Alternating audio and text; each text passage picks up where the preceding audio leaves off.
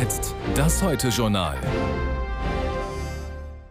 Guten Abend. Vor drei Wochen stach die Fregatte Hessen von Wilhelmshaven aus in See mit Kurs aufs Rote Meer. Letzten Freitag hat der Bundestag formell zugestimmt, dass sie sich an der EU-Mission zum Schutz von Handelsschiffen beteiligt.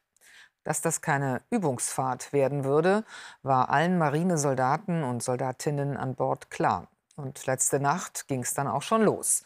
Ein Angriff durch die Houthi-Milizen. Was dazu heute bekannt wurde, berichtet Boline Attai. Der Verteidigungsminister auf Truppenbesuch in der Oberpfalz. Soldaten zeigen ihm unter anderem ihre Ausbildung am Schützenpanzer. Die Gedanken sind in der Ferne. Denn Stunden zuvor an Bord der Hessen im Roten Meer war es ernst geworden. Die 240 Soldatinnen und Soldaten wehrten den ersten Angriff von Houthi-Drohnen ab. Offenbar ein Einsatz im Nahbereich. Gegen 20 Uhr mitteleuropäischer Zeit erfasste sie eine unbemannte Drohne. Kurz darauf konnte die erfolgreich bekämpft werden. Eine Viertelstunde später dann eine zweite, die sich im Anflug auf das Schiff befand. Auch diese wurde erfolgreich bekämpft. Pistorius musste einräumen, die Hessen hatte bereits am Vortag zwei Abfangraketen abgefeuert. Und zwar irrtümlich. Wohl auf eine solche amerikanische Reaper-Drohne. Die Raketen verfehlten dabei das Ziel. Experten bezweifeln, ob die Abschreckung der Houthi-Miliz überhaupt gelingen kann. Ihre Angriffe gehen weiter. Ein Krieg liegt in ihrem Interesse. Und ihre Waffen seien leicht zu verstecken. Die Abschussrampen sind in den meisten Fällen mobil und das macht es natürlich schwierig, diese Systeme am Boden zu zerstören. Sie brauchen dafür hervorragende Aufklärungsergebnisse, die auch nicht immer vorliegen. Und dementsprechend wird es sehr, sehr schwierig, dieses Arsenal so weit zu reduzieren, dass die Houthis keinerlei Angriffe mehr starten können. Eines ihrer Angriffsziele der Frachter Rubimar. Die Crew konnte gerettet werden, das Schiff aber, beladen mit brennbarem Dünger, sinkt und hinterlässt einen Ölteppich. Eine Umweltkatastrophe, die Jemens Fischerei gefährden könnte. Eine ausführliche Reportage von Golene Attai über die Houthi-Milizen im Jemen gibt es um 0.15 Uhr oder jederzeit in der Mediathek. Am Freitag soll Alexei Nawalny beerdigt werden. Mit ihm wird auch der letzte Hoffnungsträger der russischen Opposition zu Grabe getragen. Es gibt in Russland keine organisierte Opposition mehr, keine Führungsfigur. Die letzten überlebenden Mitstreiter Nawalnys sitzen ebenfalls in Straflagern. Seine Witwe will seinen Kampf zwar aus dem Exil weiterführen, aber auf die Verhältnisse in Russland wird das kaum Einfluss haben. Heute trat sie vor dem Europäischen Parlament auf. Isabel Schäfers hat das beobachtet. Seit zwölf Tagen ist sie Witwe. Julia Nawalnaja sieht im Europaparlament heute wieder Bilder ihres verstorbenen Mannes. Bilder, die an das politische Vermächtnis von Alexei Nawalny erinnern. Ein Vermächtnis, das sie nun weiterführen will. Er konnte Millionen von Menschen mit seinen Ideen inspirieren. Wie hat er das geschafft? Er war immer fantasievoll und ideenreich. Sogar in Putins Gulag. Alexei schaffte es auch dort, seine eigenen Ideen weiterzugeben, die den Kreml in Panik versetzten.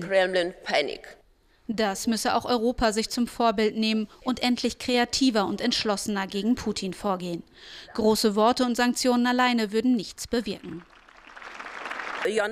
Sie haben es nicht mit einem Politiker zu tun, sondern mit einem blutrünstigen Monster. Putin ist der Anführer einer organisierten kriminellen Bande. Sie müssen herausfinden, wo sich die mafiösen Verbündeten hier in ihren Ländern aufhalten, die Anwälte und Financiers, die Putin und seinen Freunden helfen, Geld zu verstecken. Die EU-Parlamentspräsidentin verurteilt die Ermordung Nawalnys, drängt auf eine unabhängige Untersuchung. Aber sie will auch die Hoffnung nicht aufgeben. Alexeis Kampf geht weiter.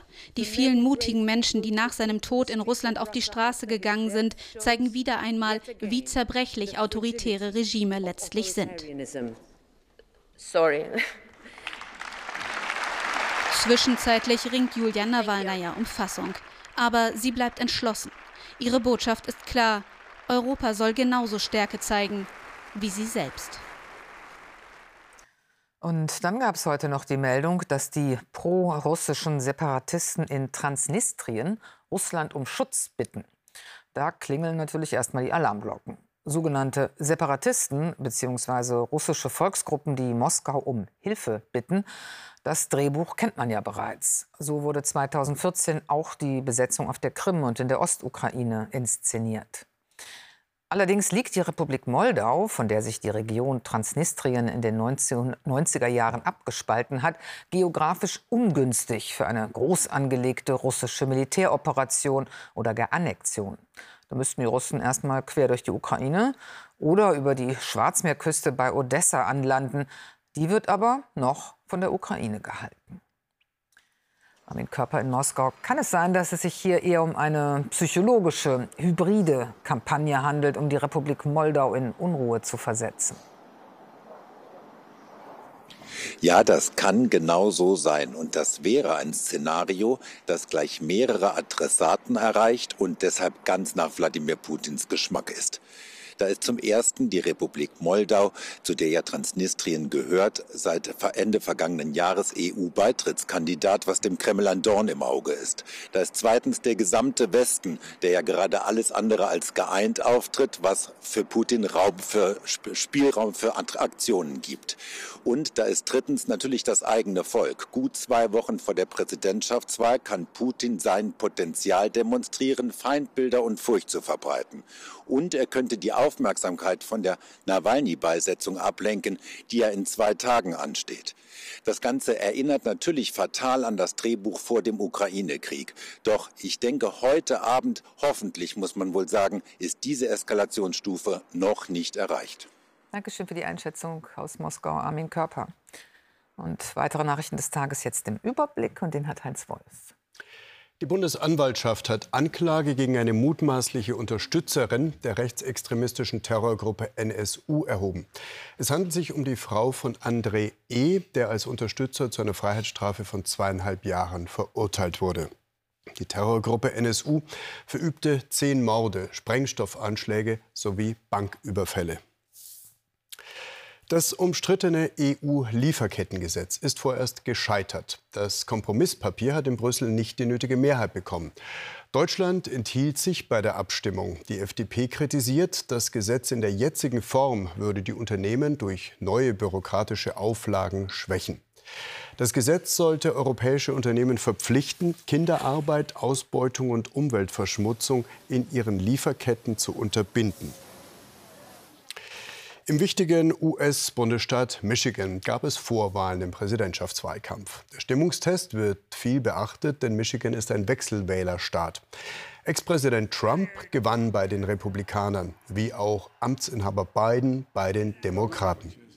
Allerdings stimmte ein Teil der Wähler in Michigan, wo viele Muslime leben, nicht für Biden, sondern gab unentschieden an, was auch als Kritik an seiner Haltung zu Israel gewertet wird. Frauen leisten in Deutschland noch immer weitaus mehr unbezahlte Betreuungs- und Hausarbeit als Männer. Pro Woche rund 30 Stunden und damit neun Stunden mehr. Das hat das Statistische Bundesamt für das Jahr 2022 ermittelt.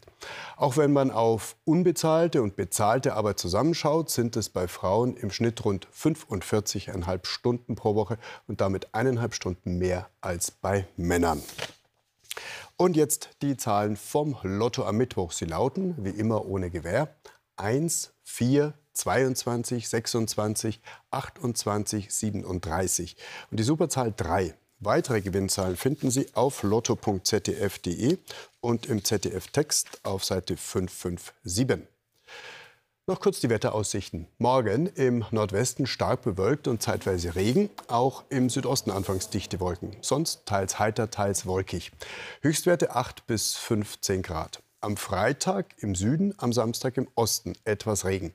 Sonst oft freundlich mit längerem Sonnenschein. 8 bis 16 Grad. Das war's auch schon von uns in dieser Halbzeitpause. Noch einen spannenden Fußballabend. Auf Wiedersehen.